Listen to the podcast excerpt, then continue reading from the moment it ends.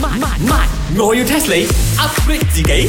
第三百二十五集，點解基凡恩約大家去垃圾場嘅？誒，我問你哋咩啊？我有冇諗過去呢個垃圾場冇？唉，Chicken Rice 啊，神早流流去咩垃圾場？咁多嘢唔搞，後邊有個垃圾桶啊，你去嗰度搞啊！唔係啊，我認真㗎，因為我睇到顏美欣嗰個片係咪？佢去睇個垃圾場，好似好震撼咁樣喎！哇，嚇到人，哦，大到啊，喲！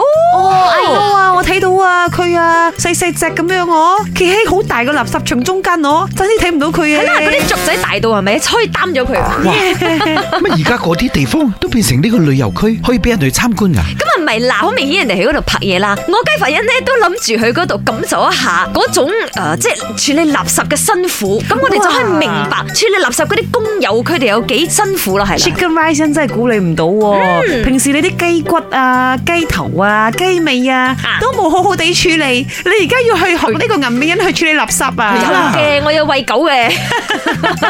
你後邊處理好個垃圾桶先啦，咁多嘢講。啱啦，我而家就喺盯住你茶水 榮，我哋嘅茶室冇垃圾分類啊！你乜搞錯啊你啊？plastic 還 plastic，咁啊，茶水榮你又唔啱啦啊！講好好咗，我哋每個月俾嘅民陣等 fee 裏邊有包埋呢一個垃圾分類噶嘛？你孤鬼寒啊，唔好買得幾個垃圾桶。呢兩個講到咁巴閉，喺環保嘅垃圾裏邊咧有 three R 嘅，呢三個 R 代表咩？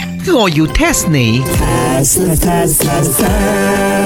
哎呀，so à. easy À, 啊，梗係同 recycle 有關係啦，唔使講，呢個一定係第一個。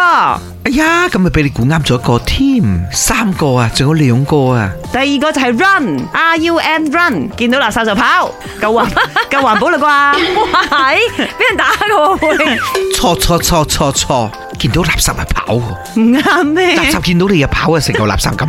你行開啊！仲有 R 喺 room，點解呢？因為有 room 嘅地方就有好多垃圾。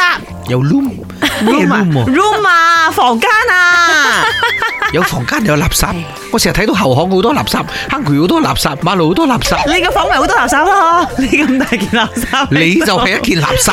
冇錯你咁冇錯，大件佢一定係華語嚟嘅。第一個 R 係扔，即係掉嘅意思啦，掉垃圾嘛。第二個 R 係熱，通常掉垃圾那種地方都很熱的。仲有一個係忍咯，因為都係忍去抌垃圾噶嘛。你個掄啊掄啊掄啊，全部都係錯噶。 嗱，正式嘅答案呢就係 recycle、reduce 即減少，同埋咧 reuse 再翻用啊番薯。哇哇哇！茶水榮，估唔到啊！你除咗識環保之外，你嘅 English 都忽然間進步咁多喎、我哦最近街面開咗英文補習社，個老師好鬼靚啊！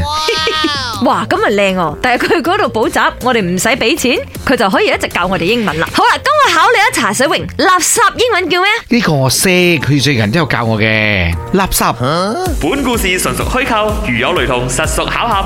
星期一至五朝早六四五同埋八點半有。我要 test 你 upgrade 自己。